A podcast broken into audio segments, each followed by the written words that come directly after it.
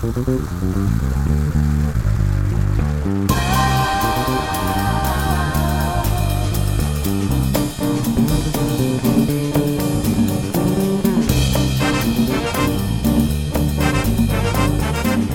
Royal, Friday Late Night Talk.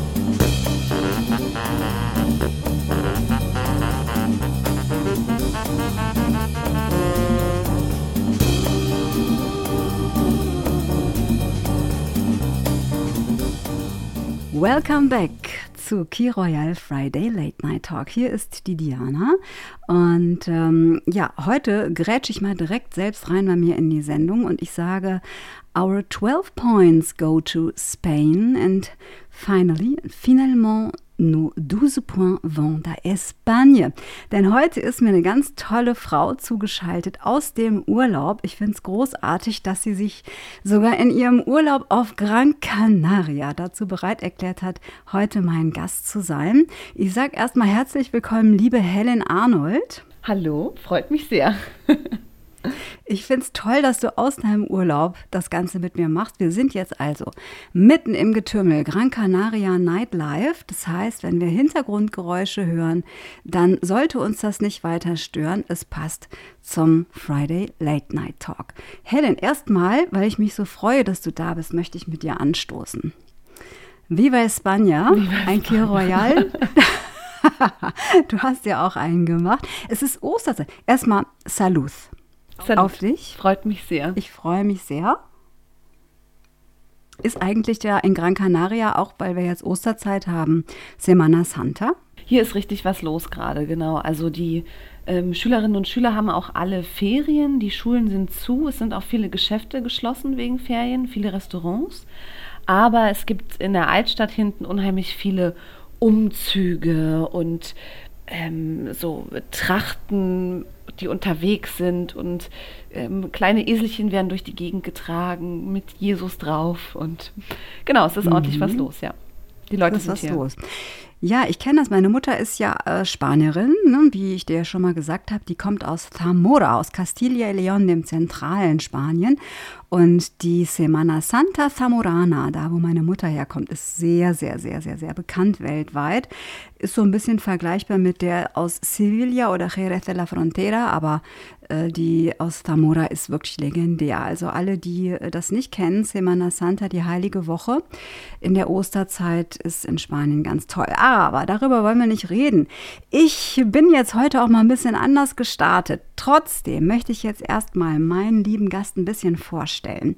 Die Helen Arnold ist nicht nur eine ganz tolle Frau, sie ist 1985 in Berlin geboren, ist eine waschechte Berlinerin, ein absolutes Original. Das kann ich auch wirklich nur bestätigen.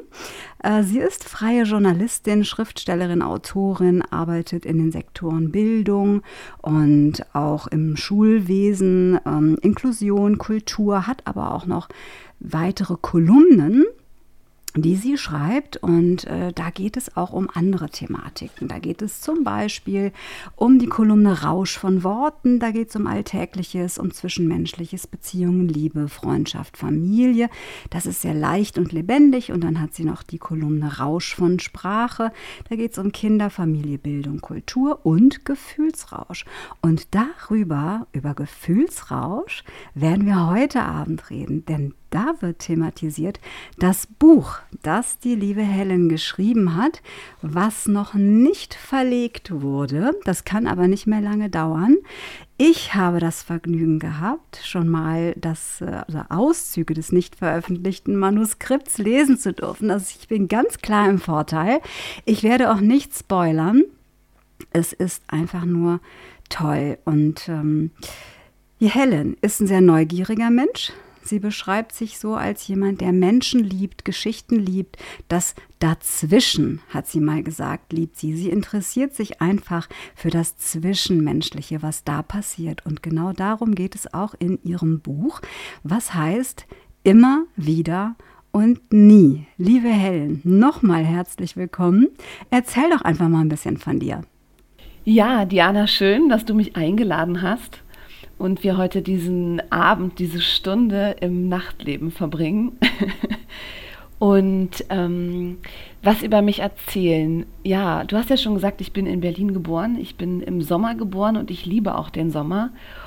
Ich bin, ich habe immer schon gerne Leute ausgefragt. Wie du schon gesagt hast, ich bin super neugierig und habe auch schon in Schulzeiten immer die Fragen gefragt, die man eigentlich nicht fragen darf oder nicht fragen sollte.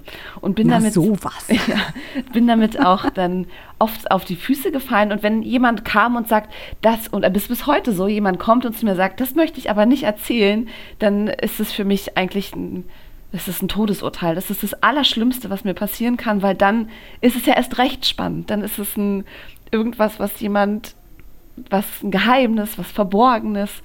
Und ähm, genau diese Geheimnisse, ähm, über die die Leute eigentlich nicht sprechen wollen, habe ich in ein, in ein Buchmanuskript gepackt und habe all die Dinge genau einer Person angedichtet. einer Person. Also es ist ja so, dass der Key Royal Friday Late Night Talk auch ein Podcast-Format ist, wo gerne mal über Tabus gesprochen werden darf und wo Tabus auch gerne eben mal enttabuisiert werden sollen. So, und da passt dein Buchtitel ganz hervorragend dazu.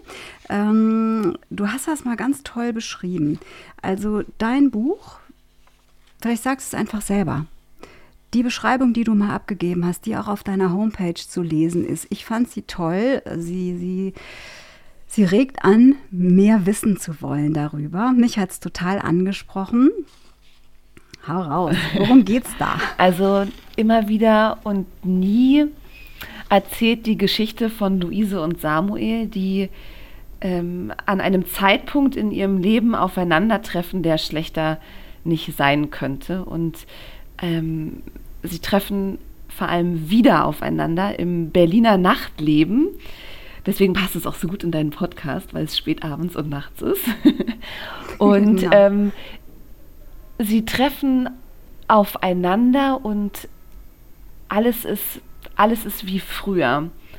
Und die beiden verbringen eine Nacht zusammen und ähm, dürfen das eigentlich nicht, denn Sie sind beide vergeben und verheiratet, haben Familie und verbringen eben doch diese Nacht zusammen, obwohl sie es eigentlich nicht dürfen.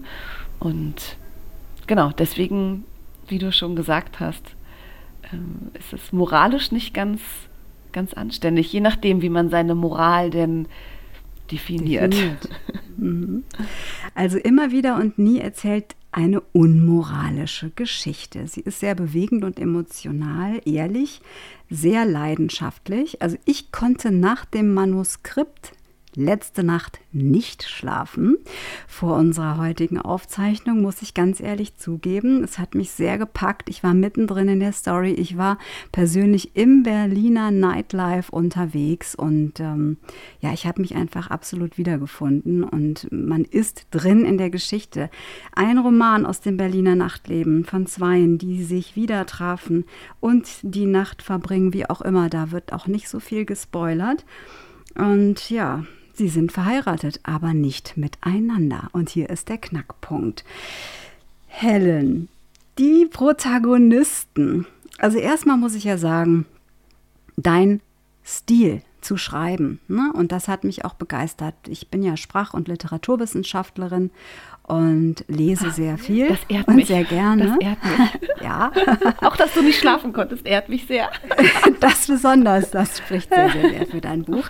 Also erstmal so stilistisch oder sprachwissenschaftlich betrachtet, ähm, finde ich, dass du eine wundervolle Art und Weise hast, ähm, das Ganze auszudrücken. Sprachlich ist es einfach und damit meine ich jetzt nicht wertend einfach im Sinne von simpel, ja, es ist sehr stringent, es ist klar, es ist eingängig, es ist nicht schnörkelig und nicht überspitzt, übertrieben, du hast keine Bandwurmsätze. Es ist linear und frisch und lebendig gehalten und es trifft dich aber absolut im Mark. Es packt dich, es reißt dich mit und du bist mitten im Geschehen. Da erstmal ein ganz großes Kompliment an dich. Deine Art zu schreiben reißt mich sehr mit. Dankeschön. sehr, sehr gerne. Es ist, es ist wirklich so. Und für alle, die da draußen mal Fifty Shades of Grey gelesen haben, also macht damit euer Osterfeuer oder äh, weiß ich nicht, schmeißt Teil in die Tonne. Das ist amerikanisiert, völlig überzogen, völlig übertrieben. Und ähm, mich hat das überhaupt nicht angesprochen. Ich finde wirklich das Buch von Helen und ich hoffe, dass es bald verlegt wird. Ich kann gar nicht lange genug warten, es endlich dann komplett lesen zu dürfen. Freut euch darauf. Also Helen, die zwei Mädels ziehen los. Du fängst an und schreibst erstmal über das Berliner, Berliner Nachtleben. Und ich hatte das Gefühl, man kann das riechen, fühlen, schmecken. Man ist in Berlin. So wie du das schreibst, ist man wirklich mit allen Sinnen mit dabei. Und äh, die Protagonistin Luise, genannt Lou, ist mit ihrer Freundin Silly unterwegs auf eine Geburtstagsparty in eine Berliner Szenekneipe, weiß nicht, was sie erwartet. Und was dann passiert, da würde ich mich auch total drüber freuen, wenn du vielleicht ein bisschen was vorlesen könntest aus deinem Manuskript, wenn du bereit das wärst, das machen. zu tun. Genau, vielleicht noch ganz kurz, weil du auch so schön gesagt hast, dass du das so fühlst. Ich wollte halt, ich wollte eine Geschichte schreiben, in der sich ähm, Berlinerinnen und Berliner wiedererkennen, die sagen, ich kenne die Orte, ich kenne die Straßen, ich kenne den Geruch. Und genauso wollte ich aber, dass eben Kölnerinnen und Kölner oder äh, Leute aus München sich vorstellen können, wie es ist, wie es sich mhm. anfühlt, mhm. wie es sich anfühlen könnte oder das am Ende vielleicht auch auf ihre eigene Stadt, in ihr eigenes Nachtleben adaptieren, sagt man. Ne? Und ähm, genau, und es ist eben so, dass die, äh, meine Protagonistin Luise, also die geht durch die Stadt, trifft und riecht und sieht das Leben und sie sieht vor allem das Leben, was sie eigentlich nicht mehr hat. Ne? Also sie ist, sie ist Mutter, sie ist verheiratet und es ist auch okay, dass es so ist, aber es ist eben dieses eine letzte Fünkchen Wildheit, was wir alle noch in uns spüren und das packt sie eben in dieser Nacht. Und sie geht also mit ihrer Freundin in die Bar und jetzt muss ich hier das richtige Dokument finden und ähm, sitzt dann in der Bar und trinkt und lässt den Blick schweifen durch die Bar. Durch die Bar. Und da ähm, steige ich jetzt mal ein. Ja, ich bin gespannt. Also wir bekommen eine Kostprobe aus dem Manuskript und danach reden wir nochmal darüber. Ich freue mich, Helen. Wo ist mein Glas? frage ich Silly erschrocken, die mit einem schnippischen Steht doch vor dir meine Frage beantwortet und auf mein Glas zeigt. Fast hätte ich es umgestoßen. Ich muss trinken und schlucke mit weit aufgerissenen Augen das halbe Glas in einem Zug leer. Dann schaue ich nochmal dorthin, wo eben mein Herz fast ausgesetzt hat. Da sitzt ein Typ, der mir sehr bekannt vorkommt, schräg rechts neben der Tür gegenüber der Bar, an dem Tisch auf dem Weg zum Klo. Ich sehe nur sein Profil, die Nase und Ohren, die blaue Kapuze am Hoodie. Die Ärmel hat er hochgekrempelt. Er gestikuliert. Ich kann die Adern an seinen Unterarmen erkennen. Er lacht, dreht den Kopf in meine Richtung, guckt wieder weg, spricht mit jemandem. Er sieht mich nicht und ich verdecke schnell mein Gesicht in meinen Händen. Er unterhält sich, trinkt Rotwein. Ich starre ihn sehr auffällig an. Dann wandern seine Augen zu mir. Spürt er es? Schnell schaue ich weg, aber der Blick trifft mich wie ein Schlag. Habe ich nicht letzte Nacht erst von ihm geträumt? Mein Magen dreht sich und mein Innerstes zieht sich zusammen. Das kann nicht sein. Wer ist der Typ da drüben an dem Tisch? Frage ich halblaut, mehr flüsternd. Was? Was? Hast du mit mir gesprochen? Silly dreht sich zu mir und sieht, wie ich immer blasser werde. Silly, der Kerl da drüben an dem Tisch. Kennst du den? frage ich ängstlich. Ehrlich, Lou, Wen siehst du da schon wieder? Hier sind lauter Tische mit Typen dran. Immer noch flüsternd versuche ich es ihr zu erklären. Kannst du dich an Samuel erinnern? Der aus Hamburg? fragt sie. Ich nicke heftig und sie grinst wissend. Den habe ich nie kennengelernt. Ich glaube, der ist hier, sage ich wispernd. Nicht dein Ernst. Wo denn? Sally schreit und dreht sich auffällig in alle Richtungen. Ich möchte mich am liebsten unter dem Tisch verkriechen. Sei still, schrei nicht so rum. Dabei rutsche ich vorsichtig immer tiefer. Komm wieder hoch und reiß dich zusammen, meckert sie und lacht dabei. Sei nicht so streng, erwidere ich, und wir müssen beide lachen. Sie oben und ich eher unter dem Tisch. Ich muss mal aufs Klo. Plötzlich bin ich sehr hektisch und sehr aufgeregt. Wie vom Blitz getroffen springe ich hoch und schmeiße polternd meinen Stuhl um. Jetzt falle ich erst recht auf. Lou, was ist denn mit dir? So schlimm ist es jetzt auch nicht. Silly guckt mich verwundert an. Ich dachte, der war so heiß. Ich ringe um Fassung, bin mit meinen Gedanken längst weit weg und nicke geistesgegenwärtig. Ja, genau das ist ja das Problem. Vielleicht hast du dich verguckt. Silly hebt fragend eine Augenbraue. Ich nicke wieder und antworte, ja, ja, du hast recht. Samu hätte sich doch, hätte doch Bescheid gesagt, wäre er in der Stadt, oder sage ich mehr zu mir selbst als zu Silly. Ich muss aber trotzdem aufs Klo. Meine Beine zittern, meine Knie sind weich wie Zuckersand. Ziemlich fahrig steige ich über den umgefallenen Stuhl und stolpere fast über meine Tasche. Nehme noch einen Schluck und bekleckere mich. Ich spüre, wie Silly mir nachschaut und garantiert den Kopf schüttelt. Zaghaft gucke ich noch einmal in die Richtung. Jetzt erkenne ich sein Profil. Er muss es sein. Ich habe sogar das Gefühl, seine Stimme durch den Lärm zu hören, wie heute Morgen im Traum. Leise hat er in mein Ohr geflüstert, als würde er mich schnell zwischen Arbeit und Zuhause anrufen, wie er es manchmal macht. Ganz selten, aber schon irgendwie regelmäßig, unregelmäßig. Mit wackeligen Beinen gehe ich Richtung Treppe. Schaue lieber nicht nach links und rechts, um nicht zu stolpern. Erst als ich bei seinem Tisch vorbeigehe, schiele ich kurz rüber. Er ist es. Oder sieht er nur genauso aus? Warum ist denn hier kein richtiges Licht? Da lächelt er mich an.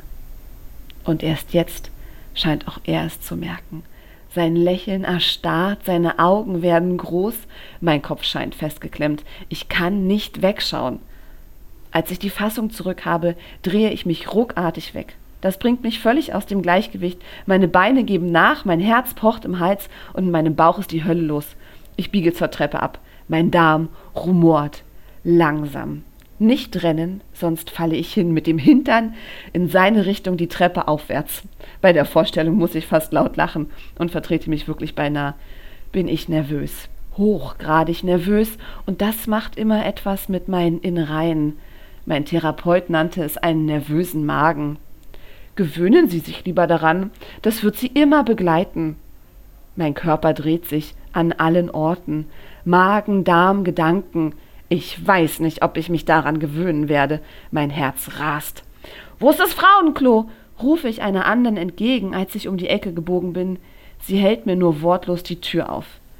Kabine. Tür zu, rein, Tür zu, schnell. Klobrille abwischen, Leggings runter hinsetzen. Puh, ich muss mich beruhigen. Jetzt aber. Erleichtert stütze ich den Kopf in die Hände, rolle mich zusammen und spanne ein letztes Mal an. Dann lasse ich los. So viel fürs Erste. ich finde, das reicht schon mal aus ähm, und macht Lust auf mehr. Was dann passiert, das ist wirklich sehr, sehr, sehr hot, muss ich sagen. Und ähm, es es ist mir schwer gefallen, dass äh, dieser Manuskriptauszug dann auch wenig später zu Ende war. Ich hatte einfach Lust weiterzulesen. Und ja, also diese Luise, verheiratet mit Lutz, hat eine achtjährige Tochter Leonie, trifft also zehn Jahre später auf diesen Typen, den sie mal in Köln kennengelernt hat. Und die beiden verbindet eine so ausgeprägt starke Magie und Energie, die sich mit Worten nicht beschreiben lässt. Da ist so viel Leidenschaft, Lust, pur, aber auch in einem wahnsinnigen Spannungsfeld zwischen Moral, Ethik, Loyalität und Verlangen, dass die beiden natürlich im wahnsinnigen Struggle sind. Aber der Verstand setzt aus. Also die Körperfunktionen setzen aus, das Gehirn funktioniert, funktioniert nicht mehr. Es ist einfach so ein Dopamine-Boost. Wenn die beiden sich anschauen, gibt es kein sich entziehen mehr. Da gibt es auch kein sich entscheiden mehr.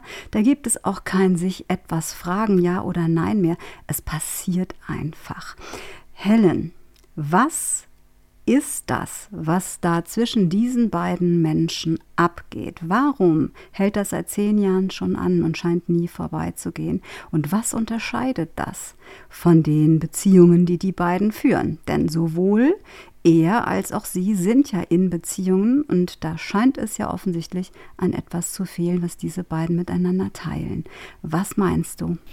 Tja, ich weiß nicht, ob immer, ob immer irgendwas fehlen muss ähm, in den Beziehungen, die man hat, aber das, mhm. die beiden sind natürlich zwei, die waren nie richtig ein Paar, die waren nie richtig zusammen, die haben nie probiert, wirklich eine Beziehung zu führen, die haben nicht zusammen gelebt und die haben nicht jahrelang in einem Bett geschlafen, die wissen nicht, wie es riecht, wenn der andere auf Toilette geht oder wie, wie das ist, wenn einer von beiden krank ist. Ne? Also ich glaube, was die beiden ähm, verbindet, ist mhm. der nicht vorhandene Alltag, wenn, wenn man das so sagen kann. Also, mhm. Also dass sie einfach nie zusammen gelebt haben. Und dadurch ist es natürlich immer diese Frage, was wäre gewesen, wenn? Und dadurch, dass sie das nie ausgelebt haben, ist es einfach so spannend geblieben. Es ist diese, mhm. ja, vielleicht auch eine romantische Vorstellung, die sie beide haben. Wie wäre es, wären wir ein Paar, aber sie haben es ja nie ausgelebt. Und ich glaube, das ist das, was man ja, wenn man eine lange Beziehung führt, ähm, hat man ja dieses Was wäre, wenn Gefühl nicht mehr. Also diese nicht, ne? Spannung ist einfach nicht mehr da. Also der Alltag ist irgendwie weg. Also du meinst, das ist dieser fehlende Alltag, es ist dieses ähm, ja, Ausbleiben der Gewohnheiten, das Funktionieren müssen im Alltag, das Erledigungen hinter sich bringen müssen, sondern die Spannung ist einfach da, weil die beiden das normale, reale Leben nicht miteinander teilen und führen, sondern es bleibt immer bei etwas Unbekanntem, bei etwas, ähm, will jetzt nicht sagen virtuellem, weil die sehen sich ja in Real Life und das passiert ja auch alles in Real Life. Aber ähm, ja, du hast auch mal gesagt, es ist nicht unbedingt die Sexualität, was die beiden verbindet und was diese Magie ausmacht. Es ist vielleicht eher so der Wunsch nach dem Unbekannten, nach dem Nicht-Betitelten, nach dem, was wir eigentlich gar nicht in eine Kategorie packen können. Ja, dieses, dieses Neue, was einfach nicht greifbar ist, was wir ja in unseren alltäglichen Beziehungen, was ja auch gut ist, weil man nicht ständig was Neues erleben kann. Da wird man ja ganz verrückt, wenn man ständig neue Sachen erlebt.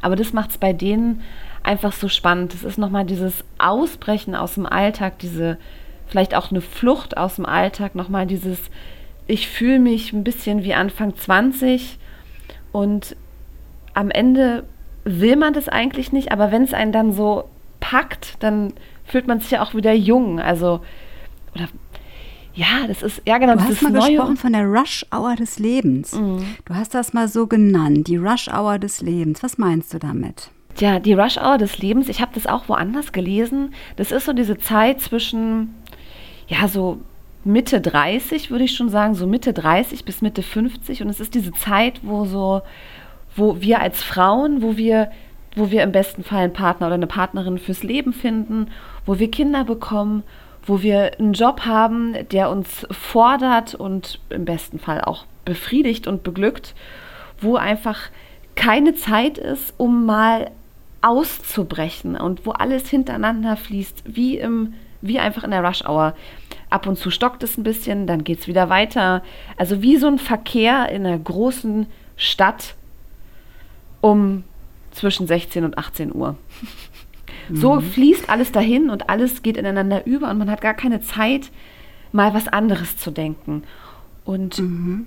meiner Protagonistin passiert in dieser einen Nacht plötzlich dieses andere Denken, dieses, wie wäre mein Leben gewesen, wenn und wie ist es denn jetzt gerade, wenn man mal nicht in der Rush Hour ist, sondern wenn man abfährt aus der Rush Hour und an der Tankstelle mal stehen bleibt, drei Stunden und tief durchatmet. So ein bisschen, so ähnlich habe ich es mir vorgestellt. Oder nochmal spontan ist, ne? Ja, genau. Nochmal spontan und ein bisschen verrückt sein darf. Und so, nicht an morgen denken, ne? Genau, wie man früher zum Frühstücken nach Paris fuhr, ja. spontan entschiedenerweise in der Nacht, ne? Das hat man ja alles gemacht und das fällt ja irgendwann flach durch die Verpflichtungen und so. Und da groovst du dich ja so ein in diese Lebensrolle als Mutter, vielleicht als Ehefrau, als Tochter, whatever. Du bist da drin und irgendwann stellst du vielleicht fest, ja, Moment mal, das kann es doch jetzt nicht gewesen sein. Das ist es doch jetzt nicht. Da muss doch noch was kommen. Und das finde ich immer interessant, weil es ja von der Gesellschaft immer sehr gerne so als die berühmte Midlife Crisis abgestempelt wird. Und ich persönlich gehe da gar nicht mit. Ich bin überhaupt kein Fan der Midlife Crisis Theorie, weil ich ja nun sage, ich werde nicht 104. Ja, das ist so unwahrscheinlich, wie wenn jetzt hier ein Meteorit in meinem Garten einschlagen würde und es nur noch hebräisch Leistungskurse an Gymnasium geben würde. Also ich glaube nicht daran. Ich glaube, es ist nämlich was anderes. Es ist eher so dieses Ausbrechen aus der Rush Hour und das ist nicht einem gewissen Alter geschuldet. Das sind meines Erachtens einfach tiefsitzende Bedürfnisse, die wir haben, die wir alle haben. Und das ist auch lustig, weil ich glaube, wir haben sie wirklich alle, aber keiner redet drüber. Ja, es würde keiner zugeben und wer es nicht zugibt, der lügt meines Erachtens. Ich glaube da nicht dran. Weißt du, ich freue mich, gibt. ich freue mich auf die Momente, sollte mein Buch erscheinen oder wenn es erscheint. Und ähm, ich wünsche mir, dass die Frauen, die ihre Männer dabei ertappen, wie sie heimlich mein Buch lesen, dass sie mir bitte Bescheid sagen. Weil es ist natürlich ein Buch für Frauen. Ähm, das ist ganz klar die, die Zielgruppe, aber auch dieses, also auch dieses Ausbrechen. Also mich haben zum Beispiel ganz viele gefragt, ja, wie findet das denn dein Mann, wenn du so ein Buch schreibst? Wünschst du dir sowas und willst du sowas erleben? Ja, klar. Und mein, das würde ich auch mal gerne wissen. Ja, und Fragen, mein, die dir gestellt werden. Genau, und mein Mann war sehr, ähm, sehr nüchtern und hat gesagt, naja, nur weil alle Frauen einen Samuel im Kopf haben, heißt das ja nicht, dass auch alle Männer diese Luise im Kopf haben. Also diese eine Person, die man eben nachts lieber nicht wieder treffen möchte, die gefährlich werden könnte fürs ganze Leben und grinste dann so ein bisschen in sich rein. Und ich war eigentlich, ich war stolz und froh, das auch von ihm zu hören. Und ähm, weil es einfach genau so ist. Und wie du schon meintest, es sind die Dinge, über die spricht man ja nicht. Oder Nee, natürlich. Das ist ein Tabuthema. Keiner geht damit hausieren und stellt sich irgendwann in die Straßenecke und sagt, boah, ich hätte auch mal gerne so einen Once-in-a-Lifetime-Crush, der mir nie in meinem Leben aus dem Kopf geht, äh, aus jeder Körperzelle geht, aus dem Herzen geht, von dem ich träume, ne, der mich noch Jahre, vielleicht ein Leben lang verfolgen wird und beschäftigen wird. Und das ist ja nicht so, dass man den dann auch hernach heiraten muss. Ja? Äh, wenn, wenn das natürlich so ist, dann ist das Best Case, dann äh, congrats, dann habt ihr alles richtig gemacht. Ne? Aber ich glaube, das ist eben in den wenigsten Fällen so. Und das wird im Geheimen, im Stillen mit sich selber ausgemacht, im stillen Kämmerlein. Aber was hat dich da so zu inspiriert? Woher ähm, kam die Idee? Also die Idee, ein Buch zu schreiben, hattest du ja schon seit du ein Kind warst. Ja, schon immer. Und dein Mann hat letztlich irgendwann gesagt, so, jetzt mach doch endlich mal das, was du schon immer machen wolltest. Mhm. Hast du dann ja auch. Aber warum diese Thematik, Helen? Mm, es ist so ein bisschen eine Mischung aus all meinen ähm, Tagebuch- und Notizaufzeichnungen, die ich aus den zwischenmenschlichen Fragen und Gesprächen mit all den Menschen um mich herum aufgenommen habe. Und als ich dann ähm, mir die Zeit genommen habe, ein Buch zu schreiben, habe ich gedacht, ich muss irgendwie gucken, dass ich all die lustigen und verrückten Abenteuer und Geschichten, die alle so erlebt haben, in eine Geschichte packe und habe dann mich daran erinnert, wie viele, also dass wir einfach, ich das einfach weiß von vielen und auch von mir selbst, dass wir alle diese eine Person haben, die wir nachts lieber nicht wieder treffen wollen. Und dann habe ich gedacht, und keiner will eben drüber reden. Und dann habe ich gedacht, wenn schon keiner drüber redet, dann kann ich es ja aufschreiben und dann können sich alle vorstellen, sie reden mit Lou darüber. und erzählen sich die Geschichte und sagen dann, oh Mensch, Lou. So ähnlich habe ich es auch. Beziehungsweise macht Lou ja genau das, was wir ja alle nicht machen würden. Natürlich. Ähm, wir gehen der Nacht Natürlich. nicht nach. Und Lou macht ja genau das. Ne? Also ich habe mich auch mit einer unterhalten, die meinte so, ja, ich habe immer auch Lust, abends nochmal auszugehen und so wilde Sachen wie früher zu erleben. Aber dann liege ich im Bett und bin so fertig. Und dann ist es genau, ist dein Buch genau richtig, weil Luise macht genau das, was wir alle nicht machen würden.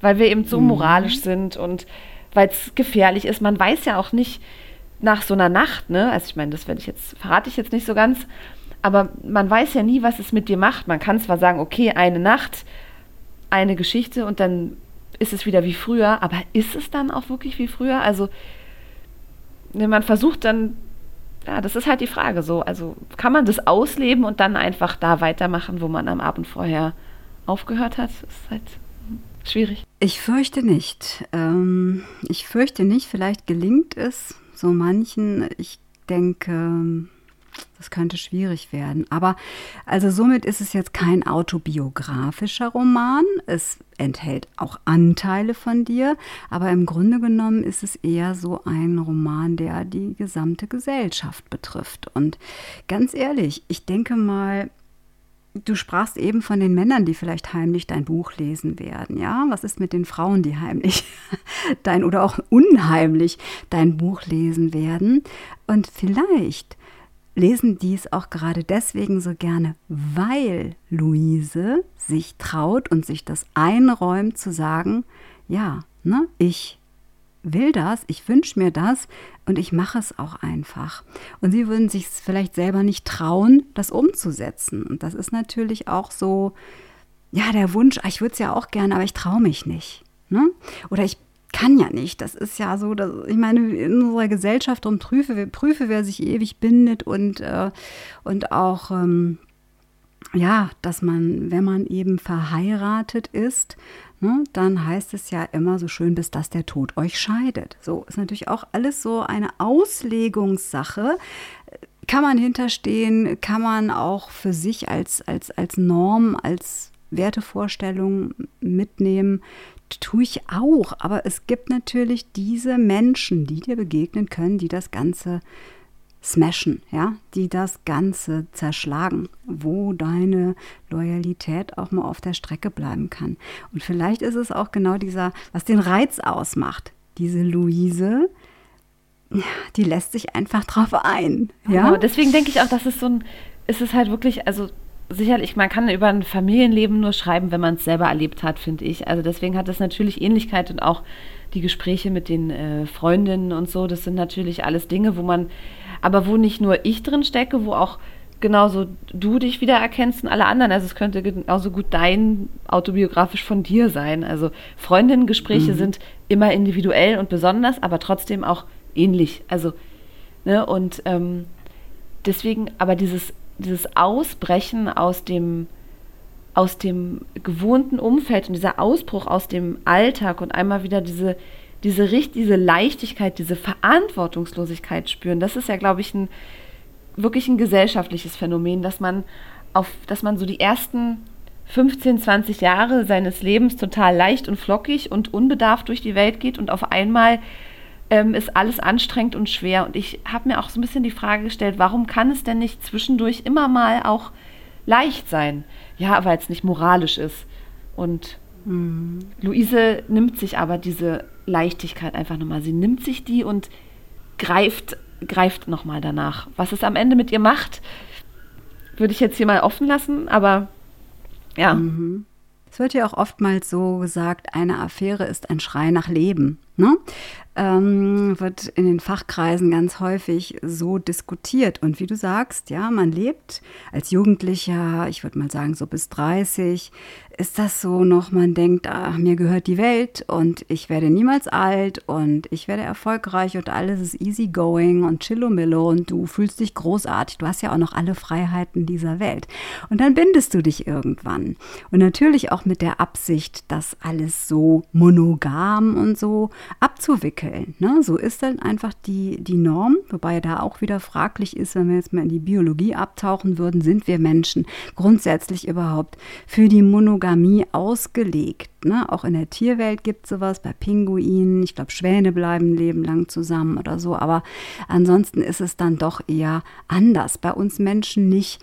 Ähm, also ich finde da zum Beispiel auch, streiten. ich finde es ja gar nicht verkehrt. Also was heißt ich mich auch? Ich habe auch den Mann gefunden, mit dem ich alt werden möchte und das ist ja auch gar nicht.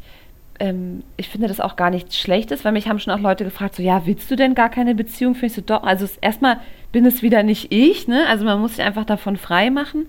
Es geht wirklich einfach nur um diesen kurzen Ausbruch. Und es ist ja auch nichts Schlechtes am Wochenende. Also ich liebe diese gleichmäßigen Wochenenden. Ich liebe diese, diese Beständigkeit und auch diese, diese Erdung, die mir Familie und Alltag gibt. Also das ist auch was mhm. ganz Wichtiges, was man so einen Rahmen hat. Und ich glaube, so ein, ob so ein Ausbruch am Ende das ist, was man, was ich zum Beispiel wirklich wollen würde, ist die, sei mal dahingestellt. Also am Ende, weiß nicht, würde es mir wahrscheinlich den Boden unter den Füßen wegziehen. Alle, die es erlebt haben, wissen es wahrscheinlich selber besser, aber dass man einfach die Möglichkeit in Betracht zieht, das finde ich so wichtig. Also, dass Leute auch mal sagen, ja, vielleicht könnte mir das auch passieren und nicht immer so dieses, so, nee, auf gar keinen Fall, sowas mache ich nicht, ich betrüge niemanden. Es ist ja vielleicht gar kein Betrug. Betrug ist vielleicht sogar das falsche Wort, denke ich manchmal. Ja, das ist natürlich alles auch so eine, eine Definitionsfrage. Was ist Loyalität? Was ist Moral? Was ist Betrug? Wo fängt das an? Wo hört das auf? Ne? Ähm, ja, und ich glaube, du sprichst da eben vielen aus der Seele, ob man es nun umsetzt oder nicht. Ne? Und klar, man, man liebt die, die Routine, man liebt die Geborgenheit, man liebt die Sicherheit, das ist alles schön und gut. Aber es kommt vielleicht wirklich mal der Punkt, wo du denkst, so war es das jetzt. Äh, ne? Und ich habe mal gelesen irgendwo, dein zweites Leben beginnt da, wo du feststellst, dass du nur eins hast. Mhm. Und da wird dir einfach klar, oh, Scheiße, ich lebe nur einmal. Was habe ich bisher mit diesem Leben so angestellt? Habe ich das Leben so gelebt, wie es mir entspricht, wie es meinem Wesenskern entspricht? Spruch. Fehlt da was? Ja, ja ich finde, da ist was dran. Und wenn du ein bestimmtes Alter erreicht hast, dann kommst du auch an den Punkt, du reflektierst, du schaust zurück, was habe ich bisher getan, wo stehe ich, wo soll die Reise noch hingehen und ähm, es sind eben nicht die materiellen Dinge, die inter interessant sind. Es ist immer wieder, mein Papa hat immer gesagt, der Sarg hat kein Regal. Ja, also wir nehmen nichts Materielles mit und äh, der, der Bestatterwagen kommt ohne Anhänger. So ist es auch. Das sind nicht die Dinge, sondern es sind dann vielleicht doch diese zwischenmenschlichen Dinge, die uns nochmal reizen, diese die uns nochmal anticken. Zwischenräume. Die Zwischenräume ja. und die zu füllen. Ne? Ja. Also das, ähm, ja, ich, ich fand's, ich finde die Thematik auf jeden Fall sehr, sehr spannend. Und kriegst du eigentlich blöde Fragen gestellt? Ist ja jemand mal dabei aus deinem Bekannten- oder Freundeskreis, der dann sagt, komm mal, äh, Helen, was stimmt denn bei dir nicht? Ist bei euch alles in Ordnung in der Ehe oder habt ihr irgendwie Probleme? Gibt es da was, was ich nicht weiß, so dass du da blöde Fragen gestellt bekommst? Ähm, ja, eher so, eher so besorgte Fragen. Also eher so, dass, ähm, dass Leute denken, ähm, ich möchte das unbedingt erleben, ich möchte so unbedingt so eine Nacht erleben und ähm, was denn mein Mann dazu sagt, dass ich sowas erleben möchte und genau, ob wir eben Probleme haben.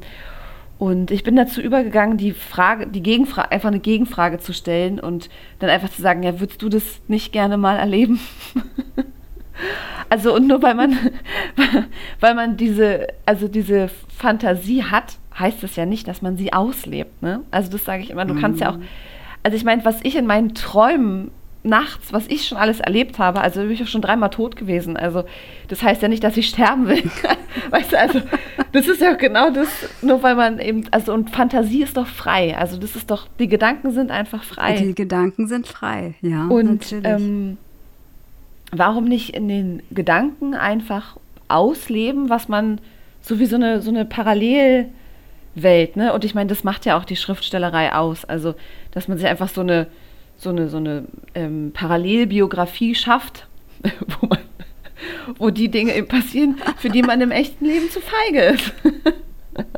Tja, es gehört auch viel Mut und irgendwo, man darf das ja nicht immer verurteilen, genau. es gehört auch viel Mut und so dazu, sich zu entscheiden, zu sagen, ähm, ich mache das jetzt. Wobei ja bei deinen Protagonisten auch ganz schön beschrieben ist, dass diese Anziehungskraft, diese Magie zwischen den beiden einfach so unfassbar stark ausgeprägt ist, dass es da gar nicht mehr ähm, im Kopf was zu entscheiden gibt. Das passiert einfach. Es ne? ist halt ein das bisschen passiert. unerträglich zwischen den beiden. Ne? Also es ist schon so, dass mhm. man ziemlich am Anfang schon denkt, so, Lust jetzt und man schon anfängt, also mir war auch wichtig, dass man, dass man das, ähm, dass man das mit spürt. Ne? Also dass man die beiden, man kann die ja verurteilen und das Scheiße finden, was die machen, keine mhm. Frage, was, was mhm. ja definitiv der Fall ist. Und trotzdem muss man sie dabei aber mögen, weil man einfach spürt oder weil meine, meine Leserinnen und Leser spüren sollen, dass die beiden einfach nicht anders können. Und wenn sie jetzt mhm. nicht ähm, sich anziehen, ausziehen, was auch immer, dann ist das wie so, wie so ein körperlicher Schmerz.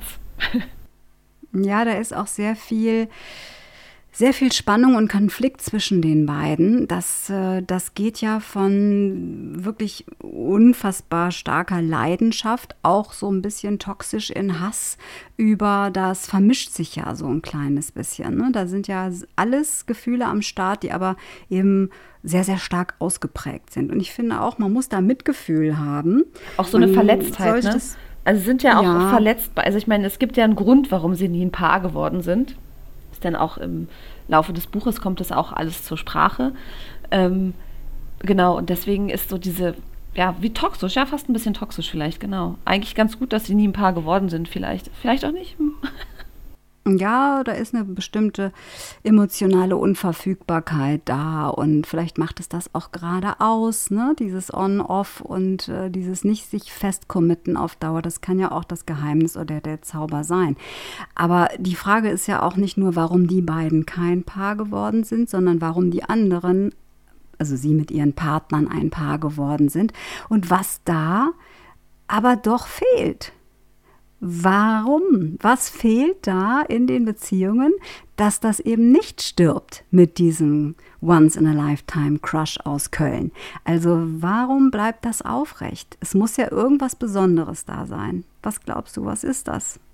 Tja, das ist, was ist das? Na, diese, diese Spannung, dieses Neue, das hört halt auf, wenn man lange eine Beziehung führt. Ne? Man hat nicht mehr diese, diese ersten Male, die die beiden einfach immer wieder haben. Ne?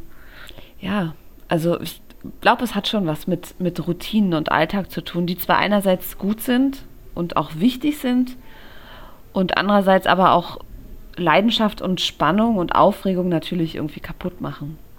Also es gibt mhm. ja jetzt auch mhm. immer wieder Paare, die sind verheiratet, aber die wohnen getrennt, ne? Also die wohnen in verschiedenen Wohnungen einfach, weil man dann nicht mhm. diesen mhm. Alltag zusammen hat. Ist jetzt auch eine alternative Idee zu offener Beziehung oder so. Ne? Kann man ja auch sagen, wir bleiben zusammen, aber wir leben getrennt und dadurch haben wir mehr Individualität und genau. Autonomie und dann wird das nochmal so ein bisschen wie, man datet sich. Mhm. Ne? Ja. Das hat einen anderen Charakter, das ist schon so, ja, definitiv. Ich finde nur faszinierend, dass die beiden Protagonisten, ja über zehn Jahre hinweg nicht voneinander lassen können. Er ruft sie ja immer wieder an, ne? Mhm. regelmäßig, unregelmäßig. Sie kontaktieren sich, dann wird mal blockiert, wieder deblockiert, äh, on, off, da, weg, ähm, auftauchen, abtauchen. Das, das hält das Ganze ja auch irgendwo aufrecht. Also die beiden halten es aufrecht. Die Frage ist immer so, warum? Ne? Da ist ja noch irgendetwas, was nicht aufgegeben werden will. Unausgesprochenes, genau. Das Gefühl, das schöne Gefühl vielleicht, das nicht verloren gehen soll oder darf. Was auch immer es ist, warum sie, die können ja nicht mit und nicht ohne einander offensichtlich. Ne? Mhm ja, äh, ja, sie können nicht mit und nicht ohne. Das ist auch immer so, vielleicht ist es genau die Spannung, die es ausmacht, ne, dass immer mal einer den Kontakt abbricht dann denkt der oder die andere, oh, er will nicht mehr, dann ist es so dieses, jetzt ist Schluss, ist doch nicht Schluss, dann meldet sich wieder einer. Ja, es ist, mm, es ist was Unausgesprochenes. Schwierig. Ja, es ist was Unausgesprochenes, was, was nie mhm. ausgelebt wurde. Es ist dieses Leben, was ich nicht geführt habe, ne? Also, was mhm. wäre gewesen, wenn einfach? Also man, es gibt ja, es gibt ja immer so Punkte, wo man sich im Leben, wenn man, also auch jetzt schon, finde ich, mein, wenn ich zurückgucke, es gibt immer so Punkte, wo, wo man sich entscheidet für eins. Man hätte sich ja auch anders entscheiden können.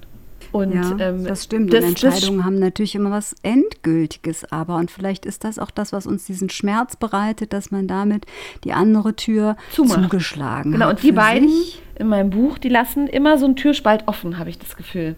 Ne, dann mhm. geht die Tür fast zu, dann, dann äh, gibt es einen Windhauch und sie geht wieder komplett auf. mhm, mhm. Ja, das hält natürlich eine irrsinnige Dynamik Genau. aufrecht in dieser Bindung, die ja keine wirklich reale Bindung ist. Ne? Du lebst das aus in deinem Roman, andere vielleicht in der Realität, wiederum andere nur in ihren Träumen oder in ihren Gedanken, wie auch immer, wer auch immer, wie er will. Ich persönlich glaube, es geht auch gar nicht um diese besagte Nacht, die du jetzt angesprochen Genau. hast, die man miteinander verbringen muss, sondern das ist viel mehr als das. Das geht gar nicht darum, jetzt wirklich eine Nacht miteinander zu verbringen. Es ist das Ganze drumherum. Es ist das Spiel, es ist die Dynamik, es ist das Spannende und so. Also von daher, es muss ja gar nicht dazu kommen, ne, zu dieser besagten Nacht. Ja, ja, genau. Das andere reicht ja oftmals aus. Und ob es zu so einer besagten Nacht kommt oder nicht, das wissen wir ja jetzt noch gar nicht, weil du das nicht verraten wirst. Das macht es ja auch spannend. Aber du hast einige Szenen dann doch auch schreiben müssen, die schon so ein bisschen prekär sind. Ne? Also wo es um Körperlichkeit geht, wo es äh, mal ein bisschen, wie hast du es mal ausgedrückt? Schlüpfrig. Schlüpfrig. Schlüpfrig. Schönes Wort. Ja. Schlüpfrig zugeht.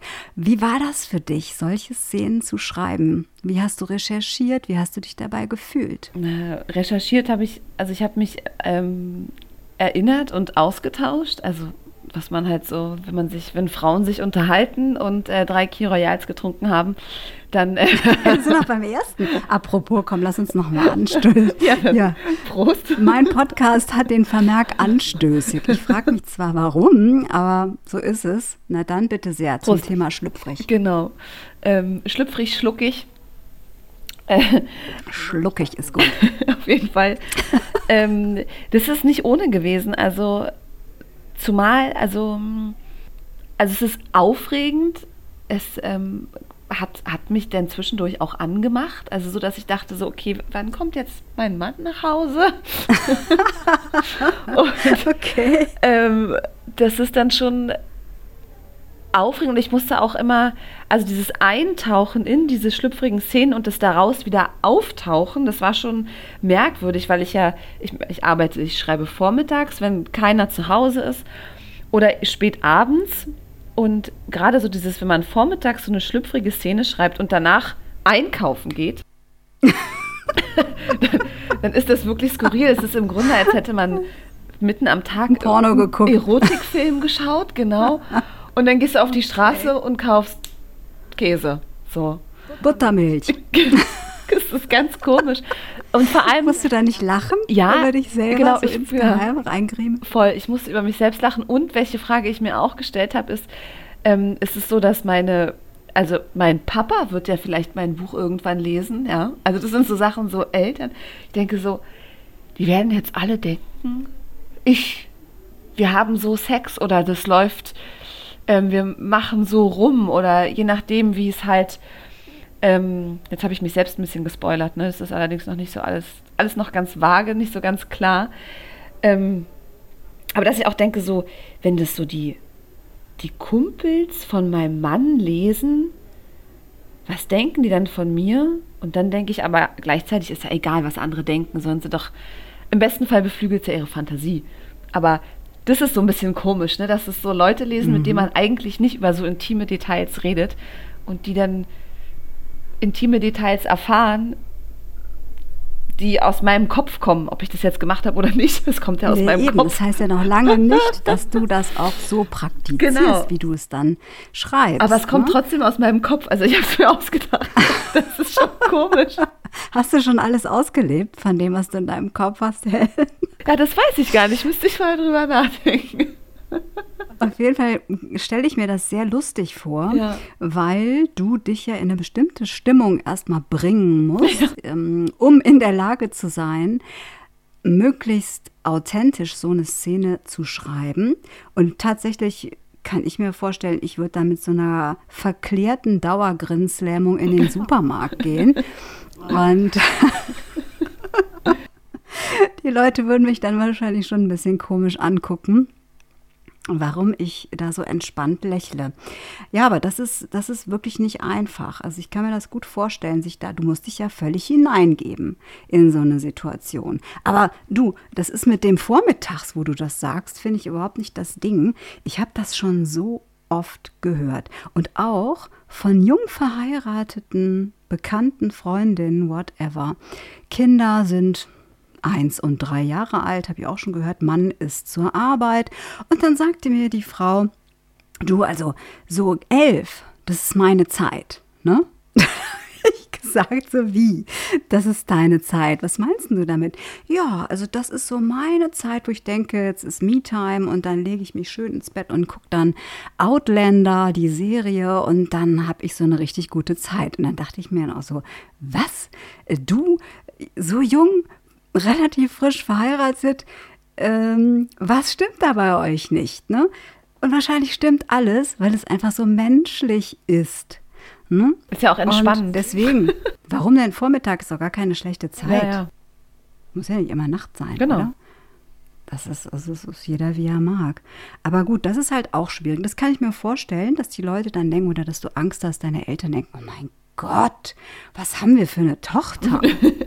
Wie ist die denn drauf? Das ist ja peinlich ja, genau. oder zum Schämen, wenn das einer liest. Mon Dieu. Aber vielleicht eben auch nicht. Ne? Also das ist ja so, ja, vielleicht ist es, finden sie es auch cool. das ist ja die Frage. Also ich vermute eher mal das Letztere, auch wenn man sich das Maul zerreißt.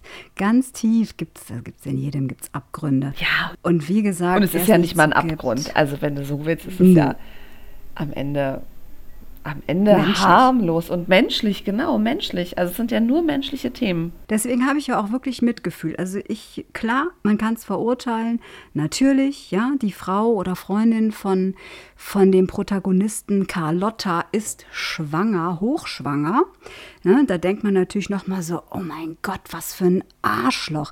Das kann der doch nicht bringen jetzt, ja. Was soll das? Was so? Und sie, verheiratet, hat eben eine achtjährige Tochter, denkst du auch so, das geht nicht, das könnt ihr nicht tun, was seid ihr für Frevler und unmoralisch und so. Aber wenn man dein Buch liest und man ist da so drin, dann kann man es so nachvollziehen, man kann es so fühlen, dass die beiden einfach nicht anders können. Deswegen, ich würde nicht urteilen über deine beiden Protagonisten. Ich kann es nachvollziehen. Gut, dann habe ich alles richtig gemacht. Du hast alles richtig gemacht. Und wie gesagt, du hast es ganz, ganz toll äh, geschrieben. Und es ist einfach ein Thema, finde ich, was uns wirklich alle angeht und wo man auch ruhig mal hingucken darf und vielleicht auch mal muss, wo man vielleicht auch mal seine Komfortzone verlassen darf, wo man sich mal Dinge erlauben darf, wenn einem eben klar wird, ich bin hier nur einmal auf der Welt und wenn ich dann mal auf der Bahre liege, dann will ich für mein Leben retrospektiv sagen können, ich habe es gelebt. Ja. Oder? Ja. Ja. Helen, wann, was glaubst du? Du hältst Lesungen derzeit noch. Was glaubst du, wann wird dein Buch verlegt werden? Hast du da schon Verlage? Falls nicht, alle, die zuhören, alle, die Networking zu Verlagen haben, hört doch mal rum. Verlegt das Buch. Es wird ein Knaller. Ich habe, ähm, genau, also wenn sich jemand meldet, ähm, würde ich mich sehr freuen und ähm, vertrauensvoll an meine Agentin äh, weiterleiten, die sich ja um dieses ähm, um die geschäftlichen Dinge dann ähm, kümmert, ähm, mit der ich eine ganz tolle Zusammenarbeit habe und wir sind ähm, noch in Absprachen und ähm, verändern auch noch einige Dinge und schreiben und ergänzt, oder ich schreibe und sie ergänzt und wir tauschen uns aus und genau. Ähm, ja, das steht und fällt mit dem Verlag, wann es erscheint. Ne? Also. also ich hoffe, es wird sich wirklich bald einer auftun, denn ich kann es nur empfehlen. Wirklich, wirklich nur empfehlen. Helen, auch du, auch dich trifft es. Meine Rubrik der berühmten, ähm, der berühmten Sexfragen, die keine Sexfragen sind, sondern einfach nur Sex an der Zahl. Und da haben wir wieder den Karlauer. Vielleicht kriegen wir es zeitlich noch unter. Ähm, Du kannst ganz spontan antworten. Ich stelle sie dir einfach, damit ich auch und die anderen ein bisschen was Persönliches von dir noch erfahren. Helen, erste Frage. Welche Angewohnheit möchtest du gerne beibehalten? Beim Zähneputzen umherlaufen. ist das Meditation? Ich weiß nicht, ich laufe beim Zähneputzen durch die Gegend, ich lüfte, ich äh, räume was von links nach rechts, ich blätter Kalenderblätter um. Ähm, ich liebe es beim Zähneputzen durchs Haus zu streifen. Das möchte ich nicht missen. Mache ich auch, by the way. Manchmal telefoniere ich sogar, aber dann wird es ein bisschen undeutlich. Ja. Wieder eine Gemeinsamkeit von uns beiden. Wir sind beide neugierig, lieben Menschen und das Zwischenmenschliche. Helen, worauf freust du dich am meisten? Ähm, jedes Jahr ans Meer zu kommen. Ich, ich liebe das, das Meer einfach. Es ist einer der Orte, wo ich tatsächlich, wo ich es schaffe, nichts zu tun und auch nichts zu denken, sondern einfach nur stumpf auf die Wellen zu gucken. Und ähm, genau, ja. Inspirierend, ne? Das Meer. Mhm. Okay, was tust du für deine Gesundheit? Was tue ich für meine Gesundheit? Ich trinke ab und zu ein Bier. Oh. äh, liebe Ärzte da draußen, wenn ihr das absegnen könnt. Nein, ich bin, ach oh Gott, also ich bin Vegetarierin. Ähm, ich mache Yoga. Ich mache wirklich jeden Tag Yoga. Ähm, also, da geht doch noch was für die Gesundheit, siehst du? So, ich mache, ich, genau, also ich mache Sport, ich gehe klettern. Ähm, das mache ich, glaube ich, für meine Gesundheit. Ich ernähre mich äh, gesund. Ich esse viel Salat und Grünzeug. das hört sich sehr vernünftig an. Wer oder was, nächste Frage, hat dich besonders überrascht in deinem Leben? Ähm, besonders überrascht in meinem Leben hat mich äh, mein, mein Kind, was sich äh, spontan und unerwartet in meinem Bauch einnistete und sagte, hier bin ich und ähm, ihr beide gehört zusammen, weil ich glaube, mein Mann und ich hätten es ohne diese ähm, überraschende Schwangerschaft nicht geschnallt, dass wir so gut zusammenpassen. Das hat mich okay. sehr überrascht. ja, gut, wenn es äh, nicht äh, bewusst geplant war, dann ist das natürlich schon ein kleines Überraschungsei. Genau, hm? im wahrsten Sinne des Wortes. Wofür ist die Zeit reif für dich? Ah, die Zeit ist reif für Lesereisen. Wohin soll es gehen? Na, Lesereisen überall. Ich lese gerne überall aus meinem Buch vor. genau, nee, ich habe gut damit. Genau, ich habe ähm, nee, die Zeit ist reif, dass mein, ähm, dass mein Buch erscheint. Für mich ist da die Zeit reif? Oder meinst du, ist das eine generelle Frage? Eher das so, kannst wo, du beantworten, wo, wie du magst. ist die Zeit reif? Die Zeit ist reif für mehr, ja, auch für mehr Offenheit für solche Themen, für mehr Neugier und ähm, auch viel offeneres Sprechen über mögliche Tabuthemen. Also die Zeit ist reif für mein Buch und für deinen Podcast. Okay. Mehr davon.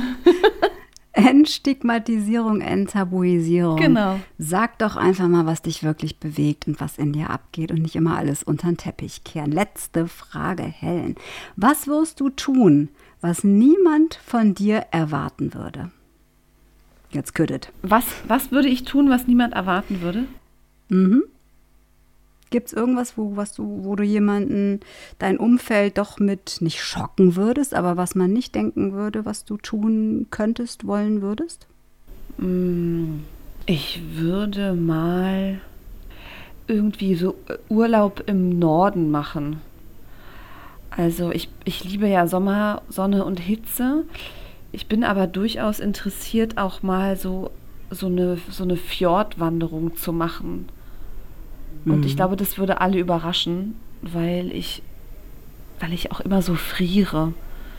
Ich glaube, ich würde es auch nicht machen. Aber wenn ich es machen würde, würde es andere überraschen, glaube ich.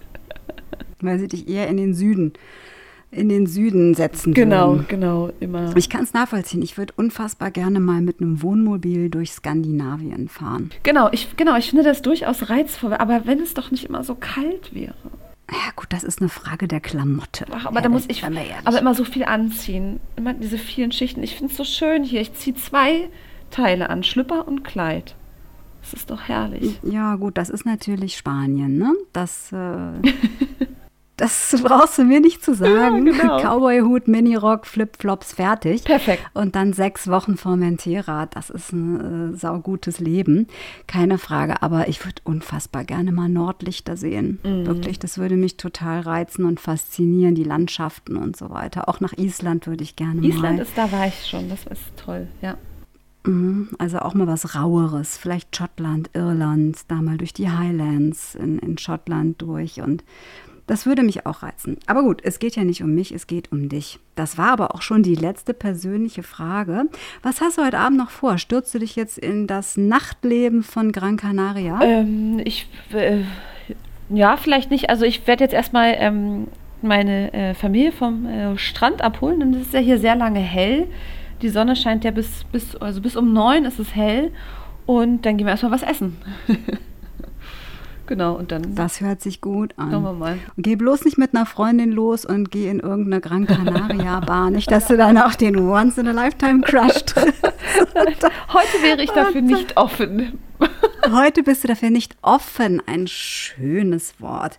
Liebe Helen, an dieser Stelle, unsere Zeit geht jetzt zur Neige. Ich danke dir ganz, ganz herzlich, dass du mein Gast warst heute Abend. Vielen Dank für die Einladung. Und ähm, aus dem Urlaub auch heraus, ich sage mil besos y abrazos a España, Gran Canaria. ne?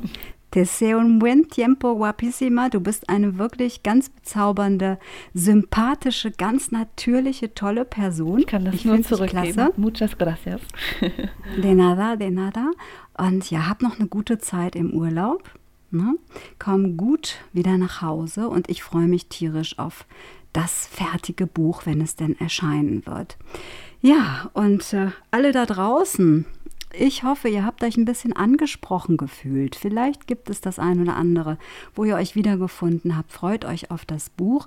Ich wünsche euch, wie immer, an dieser Stelle noch eine angeregte Freitagnacht, ein schönes Wochenende und denkt mal darüber nach, ob es in eurem Leben nicht vielleicht auch diesen Once-in-a-Lifetime-Crush gibt, den ihr lieber nicht treffen möchtet. Also macht's gut und ich freue mich, wenn ihr das nächste Mal wieder dabei seid. Bis dann. Ciao.